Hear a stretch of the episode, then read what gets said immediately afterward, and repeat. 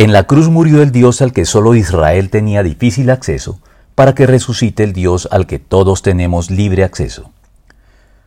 Una de las limitaciones que el Señor Jesucristo tuvo que asumir durante su ministerio público de poco más de tres años fue el hecho de que, en sus propias palabras, no fui enviado sino a las ovejas perdidas del pueblo de Israel. Mateo 15, 24.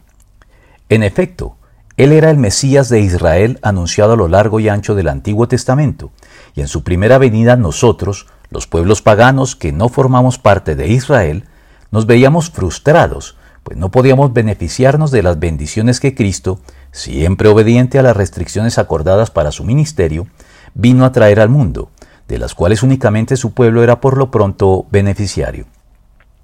Pero es gracias a la resurrección que todas estas restricciones temporales quedan sin efecto y nosotros, los pueblos gentiles o paganos, tenemos desde entonces y hasta ahora acceso sin reservas a Dios y podemos pasar a formar parte de su pueblo, pues en la resurrección Dios nos recuerda que Él hizo provisión para la salvación y bendición de todos los pueblos de la tierra y que ya no tenemos que mirarlo de lejos, como lo señala el apóstol Pablo.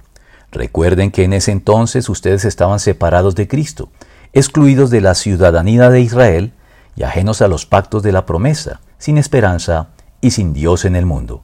Pero ahora en Cristo Jesús a ustedes que antes estaban lejos, Dios los ha acercado mediante la sangre de Cristo. Efesios 2 del 12 al 13, ratificándolo con estas palabras. Por lo tanto, ustedes ya no son extraños ni extranjeros, sino conciudadanos de los santos y miembros de la familia de Dios. Efesios 2.19.